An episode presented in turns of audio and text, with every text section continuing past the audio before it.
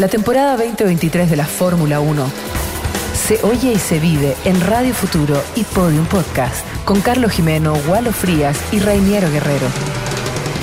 Esto es Escudería Futuro. 21 de mayo, Emilia Romagna, Imola. La próxima carrera de la Fórmula 1, señores. Bienvenidos y bienvenidas a una nueva edición de Escudería Futuro en Futuro, la radio del rock, a través de las plataformas digitales para analizar todo lo que dejó el Gran Premio de Miami este fin de semana con ya algo que ya lo venimos diciendo hace rato, que ya está absolutamente confirmado, un campeonato que está absolutamente decidido para Red Bull y cuya entretención estará en dos bandos. ¿Quién gana el campeonato entre Checo y Max Verstappen? Max, notable este fin de semana, y el resto. Carlos Jimeno, Walo Frías, bienvenidos a Escudería Futuro. Bienvenido, pues señor, ¿cómo está usted? Bien, bien, gracias Renero. Creo que, Walo, creo que mm, esto, como tú dices, lo hemos conversado largamente, pero no por eso deja de perder mérito. Eh, que trabaje también una carrera Verstappen, su ingeniero, la estratega, nunca tengo el nombre de ella, eh, del equipo Red Bull, porque es igualmente, uno lo ve como si fuera todo muy sencillo. Eh, pensar así una carrera, largar con duro cuando los otros van con medio, planificar después de un noveno puesto que a otro lo derrumba. Eh, ese accidente de Leclerc, un paréntesis rápido, no, no hay cómo, no hay... Ya, vamos a llegar a vamos a llegar ahí. ya vamos a llegar a Pero sin una cosa o otra, eh, quedarse ahí sin posibilidad de ir a buscar vuelta rápida, además con su principal rival haciendo la pole. Entonces, a cualquier otro podrían estas situaciones afectarlos mucho más podrían inestabilizarlo, incomodarlo, hacerlo cometer errores. Mm. Verstappen, al contrario, mm, veo desde mi punto de vista que esas cosas lo alientan. Exactamente. Esa es la impresión que dio. Cierto que lo alentó y que esto finalmente lo hizo trabajar la tarde del sábado y parte de la noche seguramente con el equipo y salir con más ambición. Porque al menos desde que, desde que se apagaron los semáforos, lo que yo vi fue un piloto que que no encontraba el freno en el auto. No, Iba, iba, iba, iba con algunas sutilezas como ah. ese adelantamiento sobre Magnussen y Leclerc, el 2 por 1 y después uno, uno por interior sobre Alonso también. Entonces, no sé, así vi yo a un tipo incontestable. Sí. Bueno, nada que decir. Ustedes saben que yo tengo como un respaldo por, eh, por, Checo, pero en esta oportunidad uno debe reconocer que lo que encontró Max no lo encontró Checo. Me refiero en términos de puesta a punto y, y donde uno puede visualizar que mucho tuvo que ver la puesta a punto eh, en lo que, le duraron, lo que le duraron los neumáticos y el desempeño que le sacó en las últimas vueltas, porque una cosa es que el neumático te dure, pero la otra es que en las últimas vueltas marque los mejores tiempos con un neumático duro. Eh, eso habla de, de una puesta a punto, pero demasiado fina, demasiado, demasiado fina. El cómo llegó con los neumáticos en esa, en esa posición para hacer las mejores vueltas al final, de verdad. Sobre la vuelta 32. Sorprendió a Moro y Cristiano. 47 vueltas tuvo. 47 vueltas tuvo con el neumático. Claro. Sí, sí. Yo te diría que las últimas cinco fueron las más rápidas. Oye, y, yo creo que si no fuera porque por el reglamento y por la obligación que tiene que colocar un segundo compuesto, o sea, podría haber llegado a la carrera completa. Probablemente. Mm, no. No, sé si ha ganado. No, corre un riesgo. hubiera tenido que hacer otro ritmo ahora, de carrera. Ahora, eh, lo que sí me llamó la atención era que la estrategia de Checo Pérez, que tampoco era mala, digo, pensando que él salía adelante, iba a tener, y, hizo una buena largada, tenía pista libre, por tanto sus neumáticos, eh, eh, los medios nuevos tendrían que tener también un buen alcance. No le dieron el resultado que esperaban, nunca se pudo como alejar mucho de, sus seguidores. Mm. y de hecho, él mismo dijo que el primer stint que tuvo con su neumático no, no, fue bueno. No fue bueno. No, fue lo que, bueno. Yo diría no era lo que esperaba. Eso. No. no era lo que esperaba porque igualmente con ese ritmo que tiene, igual iba adelante, pero, pero no haciendo diferencia. Y además, eh, seguro que le van avisando también que por detrás viene este león comiendo, comiendo, comiendo, comiendo, comiendo y además sin, con un duro. Yo quería solamente decir que eh, creo recordar que en la vuelta 32 o 35 quizás eh, se le abre ya la ventana a Max de, pensar que ese neumático podía cambiar, los tira 10 más, las últimas tres vueltas fueron... De hecho, cuando lo llaman a Box, yo ya, yo ya pensaba que todavía le iban a dar dos vueltas más. Era todo como muy sorprendente en su caso, pero en ningún momento Salvo por ahí por la vuelta 40 que en algún momento como que perdió un poquito, se estaba acercando más y perdió un poquito, pero al parecer estaba reestudiando qué hacer. Sí, en ese eh, minuto Checo de hecho hizo la vuelta rápida y después se le quitó de nuevo. Sí, claro. y, ahí como que empieza, bueno, ¿qué pasa? Aparte del show, no, la verdad es que el tipo tenía todo archi estudiado. Y creo también, Gualo y Reiniero, no sé cómo lo ven ustedes, que el resto de los pilotos, con excepción de, Alonso, que igual construyó este podio, no le fue tan sencillo como en otras carreras, lo tuvo que trabajar más. absolutamente. Eh, eh, no están haciendo mucho, salvo Russell, que parece un poco mejor de lo que realmente hizo en carrera con ese cuarto puesto. Pero, pero, pero el otro que subió es Hamilton. Si Hamilton estaba bastante, bastante atrás. o sea, estaba fuera de los puntos y entró en los puntos, pero...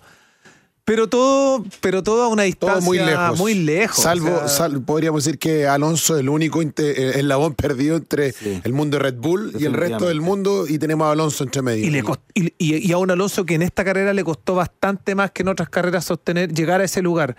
Eh, después, no sé si vieron, ya me pasa un poco al podio. a, mí se me, a, mí se me, hizo súper larga la carrera. Se ¿Sí? Me hizo sí, larguísima, larguísima. A mí no, estaba atento, Muy larga. Estaba atento a, Max y después, bueno, Pérez también se defendió hasta donde más pudo. ¿Qué pasa? Yo creo que también porque se hace larga la carrera, porque lo que hablamos fuera del micrófono, Max no, no pierde tiempo y, y, Alonso predijo a la vuelta 25 voy a tener a Max atrás mío, a la vuelta 15 pues, lo tenía. Exactamente, para allá 14, 15. Ya, todo, entonces claro, a la, carrera, digamos, ya sabíamos la definición de la carrera, a, la vuelta 15 dijimos, listo, Max previo, al, previo al podio, pasará algo, va a ganar. ¿Cuál? Previo al podio, eh, cuando estaban ahí en ese, en ese camarín, pues, ¿cierto?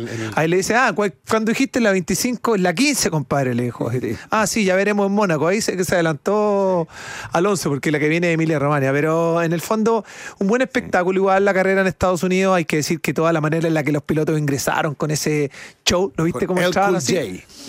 Eh, la verdad es que el show está para mí está algo de más. Dándole es que antes, antes, de ir, antes de ir al show, yo no quiero salir de la pista y quiero eh, mencionar algo que a muchos les sorprendió cuando Alonso dice eh, estuvo bien Stroll ahí.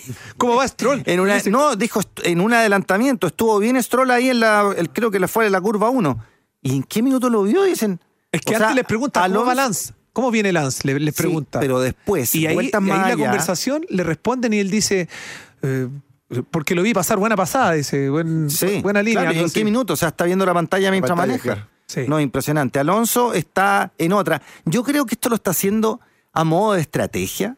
Yo pienso, de repente, yo pensaba ahí durante la carrera, este gallo está, está haciendo algo para decir en el fondo voy manejando tan relajado que me puedo dedicar incluso a ver la pantalla y ver cómo le va a mi compañero. Pero lo dijo porque para él fue una carrera tranquila porque básicamente en un minuto se instaló en el tercer lugar y no tenía ni rivales atrás ni, ni rivales adelante, entonces manejó pista libre toda la carrera. Estamos de acuerdo, pero hay 300 kilómetros por hora, se te viene una curva de repente que tenés que bajar a 100 o 180, que tenés que frenar, que el auto se te puede mover. Yo creo que para un tipo como Alonso, con sus 42, 43 años, se puede dar ese lujo. Es que en algún. Mira. Él. O sea, se lo da. es un hecho que se lo da. No es solo él, ¿ah? Algunos. Yo he, leído de Hamilton, de Pérez, en algún momento han ido cantando, van recordando situaciones de la vida propia en medio de la carrera mientras van gestionando. Hoy día venía cantando, o sea, hoy día en la carrera cantó Russell, parece que también. Sí, o sea, también, también tiene un par de la la la. Sí, entonces. Hay, hay, hay, algún momento, hay algún tramo dentro del circuito ancho como este, menos peligroso, entre comillas, donde, y llenos de pantalla, que además va enlazado con lo del show. Mm. Yo no sé si es mucho, entiendo que esa es la cultura de ellos. Cuando juegan en la NBA es lo mismo, cuando juegan en esto es lo mismo. Y, ese es el formato, y para que haya show, ellos necesitan mm. eso. Y el público respondió, René, igual, estaba repleto. Y, no, era, no era barato. Ah, un amigo me filtró una, me filtró Pero una, no creo que le haya costado caro a Tom Cruise. Un menú de, de comida. ¿Ya? para, desde una ensalada, desde una hamburguesa hasta los postres. Carísimo todo. 300 dólares mínimo. No. Oh, cualquier cosa. O sea, que, que es comido nomás. Claro, con un sanguchito. Hay que ir comido. No, hay que ir comido, si no, no se puede. O llevar el pollo en un bolsito. 200 dólares el menú dentro. Cualquier cosa, sí. Uy, qué caro. Oh, qué caro. Bueno, entonces el show... Lo, que hacerte amigo a una cocinera, un cocinero. Los norteamericanos... Ahora, habían muchos lugares y hasta donde pude ver se veían todas partes bien la pista. De, lo trabajan en el espectáculo muy bien. A propósito de lo que decía Walo Fría de, la puesta a punto del auto, eh, Christian Horner dijo, el, el, encargado, el jefe máximo de ahí de Red Bull en lo que tiene que ver con, con la pista, dijo que incluso eh, lamentada, dijo lo de Checo porque así hizo la carrera, dijo. La, la, semana pasada le tocó a él la suerte. Sí, le tocó dos dijo, de hecho. Pero dijo, eh, Max con la misma estrategia que Checo igual lo hubiese ganado. Yo, yo también creo. Dijo, o sea, Pero sin duda que hubiera ganado. A, Max le ponían neumáticos cuadrados y ganaba. Yo estoy seguro que hubiera sido así. También estoy seguro que hubiera sido así. No me cabe la menor duda. por eso digo, él, él encontró la puesta a punto, Checo no encontró la puesta a punto. Es así de claro. Él no, Checo ni siquiera pudo andar tan rápido como, con los amarillos como lo anduvo Verstappen. No pudo, no pudo porque no tenía la puesta a punto ideal del auto. Eso es todo. Oye, buenas pasadas, sí, de acuerdo, leí lo de Horner, lo leí hoy, de hecho, buenas pasadas de, del propio Max eh, al propio Pérez y, Pérez se fue. Y muy limpia. Y muy limpia, sí, y Pérez Pero peleada. Sí, bonita, Pérez bonita disputa. O sea, digo, tampoco fue que Checo. No, no, no le regaló nada. No, no. Se la peleó hasta donde pero, Pero se la peleó, eso, pero eso ya le puso permite, el auto... Eso, perdón, eso es lo que permite un circuito ancho como este. Hace notó mucho que el espacio sobraba. Espectacular eso. Sí. vamos a ver cómo se viene. Nos adelantamos un poquito. Se viene Emilia Romagna, se viene Imola, que es un circuito angosto desde los antiguos. Y después Mónaco, y después Mónaco. Y, después Barcelona. Y después Barcelona, Reinero. Son los tres consecutivos. Ese, es el momento. Y recordemos que en Mónaco, yo creo Verstappen tiene sangre en el ojo ahí contra Pérez. Sí, sí, bueno. Contra Pérez, y ahí también hay que ver cómo funcionan las clasificaciones, donde ahí está la estrategia, porque el que sale primero tiene muchas posibilidades de ganar. Y Alonso, como ya le dijo, te voy a ver en Mónaco. Yo creo que Alonso, ya está, pensando en Mónaco para poder ganar esa carrera. Oye, si el problema de Alonso hoy día es solo motor empuje. No, claro, obviamente. le, falta un poquito más de caballo para ese auto. Mm. Exacto. Oye, un apunte sobre qué les pareció, bueno, lo de Leclerc y Ferrari, creo que eh, por lo menos es oportuno que lo comentemos. Lo de Ferrari, o sea, se, la, entrego en bandeja ahí a Gualo, pero lo de, lo de Ferrari me parece que eh, ha preparado un buen auto para correr un par de vueltas y hacer una clasificación, pero que absolutamente se, se diluye en carrera. Es un auto que no pesa. Mm. Y me parece que también que sus pilotos, me parece que también hay algo con los pilotos. O sea, lo de Leclerc es, es complejo porque si bien apareció como una de las promesas en la Fórmula 1, como estos futuros grandes campeones, es increíble, a propósito de lo que hablamos de, Max, o sea, la debilidad de salirse dos veces del mismo lugar y el día de la carrera ayer o sea, él derechamente estuvo más abajo que todos los que incluso le ganó la clasificación. Oye, esto, esto, es un déjà vu de Ferrari. Eh, es cuando, cuando la Ferrari es un loop permanente. No, no, no, pero es que déjame explicar, explicarme. Cuando Ferrari no pone el auto, los pilotos, por muy buenos que sean, no son capaces de... Y empiezan a cometer errores. Me estoy refiriendo a Fettel. Recordemos que Fettel cometió muchos errores, perdió un campeonato por irse afuera de la pista con lluvia y de una manera pero realmente tonta para un piloto de la calaña él, diga, o sea, de la calaña, de la categoría. De la talla, sí, de la talla. Eh, entonces, lo que está pasando acá para Ferrari, para mí es un déjà vu. Es lo mismo. Tenemos a un super piloto que no me cabe en la menor duda que es muy bueno. Claro. Pero que no confía en su auto. Ya no confía ni en él arriba del auto. Eso es. Eso es lo que está pasando. Un hombre que está ido.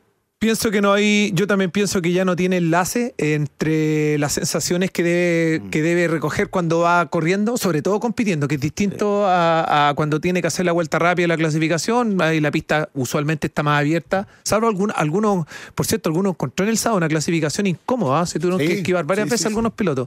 Eh, pero bueno, no encuentra ahí el día domingo definitivamente. Ahora, yo siempre pensé que para esta carrera Leclerc iba a poder repetir un poquitito la actuación del otro día, a lo mejor iba a ser como el inicio en envión, pero al final nos gastamos y gastamos mucha salida nosotros yendo y viniendo respecto a lo de Ferrari y Leclerc porque no ocurre nada distinto. Nada. Nada distinto. Y en el caso de Sainz.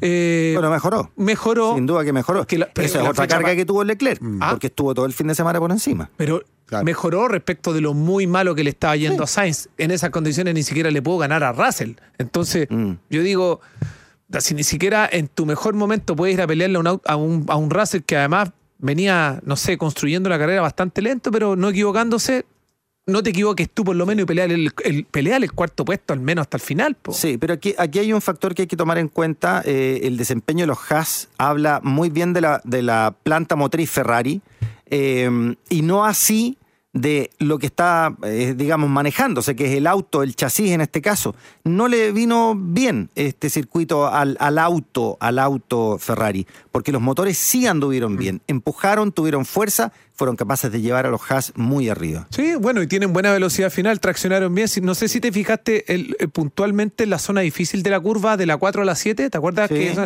ahí se veía muy torpe el Ferrari, yo lo vi muy torpe. Ese, ese era el momento porque hablaban de, había momentos de 340, 335, hay dos rectas importantes y curvas bien rápidas también. Pero ahí donde en el fondo Verstappen iba recortando tiempo, Pérez hacía más o menos lo mismo. ¿Y qué pasaba con los Ferrari ahí? Oye, parecía Alonso también. Alonso, un semáforo para hablar. En esos tramos Alonso era muy rápido porque en la recta él perdía. A mí me llama la atención las radios, los team radios de, Ferrari, sobre todo los de mm. Leclerc, donde básicamente muchas veces él está sugiriendo cosas a los equipos. ¿Te has fijado que es como, ah, le preguntan algo, ¿te parece esto? Y él dice, yo creo que no, yo creo que deberíamos hacer esto otro, yo queremos ir para allá. Entonces ahí claramente hay una, hay un porque Max podría hacer todo lo que sea, pero Max tiene un, su ingeniero que le está diciendo, mm. ojo, sí. ojo por acá, ojo por allá, ojo por acá, pueden pelear o no, pero tiene una voz que le está cantando lo mismo Checo Pérez. Entonces, lo de Ferrari ya es, insisto, es triste porque generan una, una, eh, una, una, una, ilusión, ¿no? A propósito de este documental de Lucky llamado sobre la historia de Bernie Eccleston, parte diciendo, Fórmula 1 es Ferrari. O sea, o sea, esto cualquier día que sea de Ferrari se acaba. Entonces, de la importancia que tiene esta escudería, ¿no? De la, de la magnitud que tiene. El peso que le da. El peso que mm. tiene para que finalmente se transformen en autos, insisto, mm. insípidos, que mm. no pasan sin pena ni gloria. Eh. Ya estar esperando un ferrarista afuera, cuidado. Pero si lo tengo con todo el cariño de un ferrarista, si a mí me gusta Ferrari, pero es como verlo, verlo ahí como, por último, peleando. Por último, que te gane el, campeonato, que lo gane punto por punto, pero cuando ya vamos en la quinta fecha. Ferrari es la marca que más veces ha ganado el campeonato de la Fórmula 1. Pero es la única marca que está desde el principio. O sea, lo que, esa matemática lo, ayuda, pues, eh, por eso te digo, el análisis uno tendría que hacerlo en periodos, porque también, la tradición, también Ferrari, antes de que llegara Schumacher, lleva 25 años sin ganar el campeonato. ¿Y ahora para cuántos vamos? Bueno, desde, desde Kimi. Imagínate. 2007. 2007. Sí, 2008, claro. Mira, yo digo una cosa. Todo esto lo hemos, eh, comparto plenamente los análisis, pero digo, ¿Cómo será el nivel de, incertidumbre, por no decir de motivación, porque falta mucho campeonato todavía para decir que voy a estar desmotivado? Puedo tener dudas, puedo estar inseguro como Leclerc, que seguramente corre, pero totalmente eh, inconsciente de lo que es capaz, el auto o él. Mm. Que ni siquiera hay ánimo de ellos para ir, por ejemplo, a pelearle un auto como el Mercedes, que no era tan más rápido que el suyo. Y, y cómo cómo en otro momento Leclerc era capaz de batirse con Russell, el propio Sainz, que siempre tuvieron ahí su, su enconada, ahora nada. O sea, Max. Bueno, es que ahora Max está, en, otra, categoría. Hace un poquito más de un año, menos de un año, era Leclerc Max yo, la pelea. pero yo iría Renero con un poquitito. Con, mucho respeto, el año pasado incluso. El año pasado, las primeras cuatro carreras peleaban. Pero hoy diría yo, me voy a olvidar de los Red Bull para Ferrari. Decir, ya ellos corren con otra categoría. tienen, ocho ruedas. Voy a ir a pelear con estos de aquí. y con estos no hago nada, ni siquiera, ni siquiera, ni siquiera un o sea, cuando terminaron la carrera se saca el casco, vía Leclerc secándose el pelo, mirando el suelo todo el rato. Sí, pues. Y, Hubo un momento de la carrera que, se comentaba incluso de, con, con Haas, donde uno ve una actitud corporal incluso del auto. Mira lo que voy a decir, una actitud corporal del auto. Leclerc pasa a Haas, pasó a Magnussen y a la curva siguiente Magnussen lo volvió pasó a pasar. de nuevo. Lo volvió a pasar y era como. Y no lo veía el auto una decaído, era como, ¿qué pasa? Reiniero, tres veces le pasó lo mismo. tres veces. y yo diría que hasta cuatro, querido Marcelito, que está por ahí. Incluso donde no, uno no ve actitud mm. corporal, la veía. Sí, Ahí es un auto completamente decaído, así como uno puede absolutamente. Y un, piloto que no lo exprime, que también debe tener un temor a que si lo llega todo el rato al límite o seis o diez vueltas seguidas, quizás qué va a pasar. No, eh, penoso, penoso porque haciendo mal las cosas Mercedes-Benz o no o menos mal lo, lo está pampeando. Yo creo que aquí a nivel técnico mecánico, a nivel de ingeniería, a nivel de reformularse para el próximo año, empezar a trabajar con más ganas, porque si no, pensar en un equipo de este nivel con ese presupuesto siendo comparsa es como no, no, puede estar a la altura de, de, Haas. ¿Por dónde pasa eso, Walo? Hay, tiene que haber un cambio en la mano en, términos de la dirección, yo me, me, lo si hemos hablado, nos remetimos los años de éxito de Ferrari, Jan Todd, sí. Ross Brown. Yo creo, y hace mucho rato, y lo hemos conversado, el año pasado lo hablamos, eh, para mí, los que tienen que estar arriba de esta escudería italiana, tantas pasiones, para manejar esas pasiones se necesita alguien no menos apasionado, sino que más ordenado mentalmente. Y los italianos parece que son muy dispersos.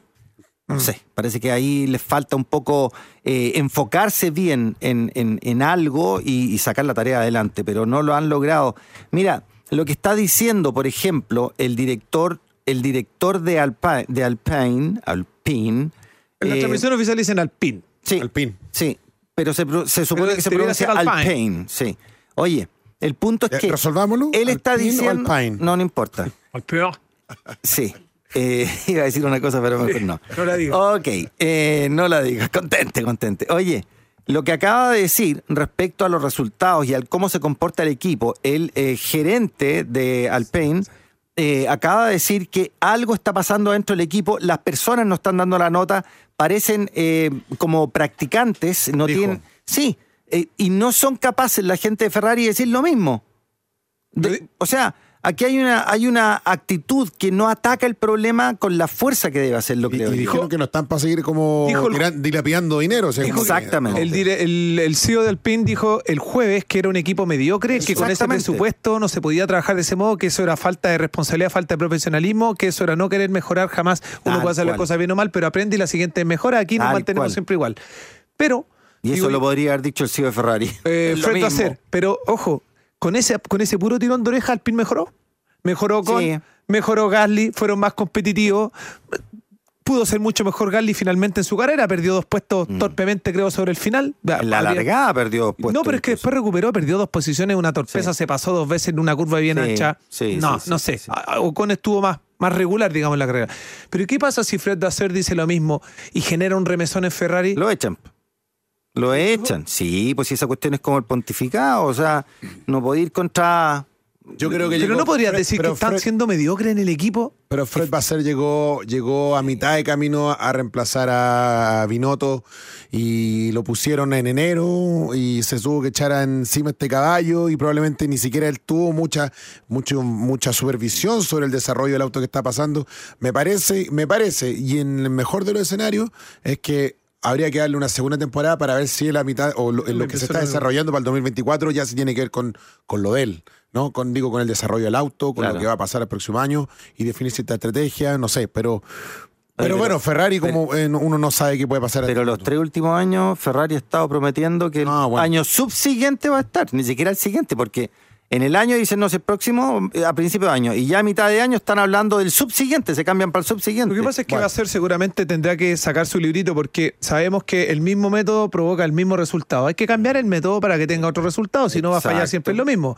Y yo no sé, yo, bueno, yo creo que ahí falta todavía. Vinoto también era hablando de carácter, también era muy, muy amigo muy, pues, y, arriba, y, arriba, y arriba antes era apasionado y salía con los gritos y la cosa. Hay que pero, ser un poquitito. Pero, que, es que era un desastre. El apasionado, el apasionado italiano es puro grito nomás. Sí, pues eso sí, por eso como hinchada, Tiene que ser un gallo más francés, más alemán, más inglés, más. No sé. ¿ah? Salió tan mal de Ferrari que hoy día había un hombre. Fettel, había un hombre en el parque ah, que está, parece que quiere volver a trabajar detrás, qué sé yo, Red Bull ya lo tiene medio asegurado, cosa que mm, ahí tenéis, no sé, pues alguien que un cambio de timón. Por último, mira, el mismo, malo el mismo mal resultado que tiene el día, pero con, un cambio de timón. Claro. Otra cosa. Bueno, sería un bonito desafío. Se van a robar al. ¿Cómo se llama el director de Haspo? A ese se lo tienen que robar. Ah, Hunter Steiner. Hunter Steiner, Steiner ese, pero... Se ganan un personaje espectacular en la serie. Ya, han pasado más de 20 minutos, aunque no lo crean.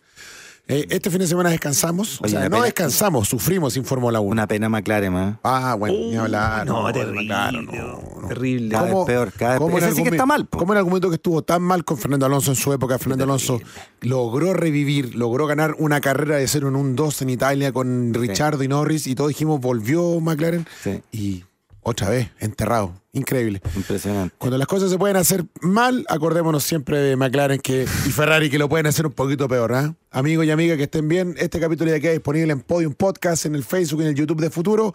Y nosotros nos reencontramos el próximo lunes en la prueba de lo que será el Gran Premio de Emilia, Romaña. en Imola, el histórico Imola. Por siempre y para siempre. Que estén bien. Gracias. Que estén muy bien, que les vaya bien. Chau. Esto fue Escudería Futuro. Si quieres seguir escuchando el mejor análisis del campeonato de la Fórmula 1, síguenos en Podium Podcast, Spotify o donde escuches tus podcasts. Podium Podcast. Lo mejor está por escucharse.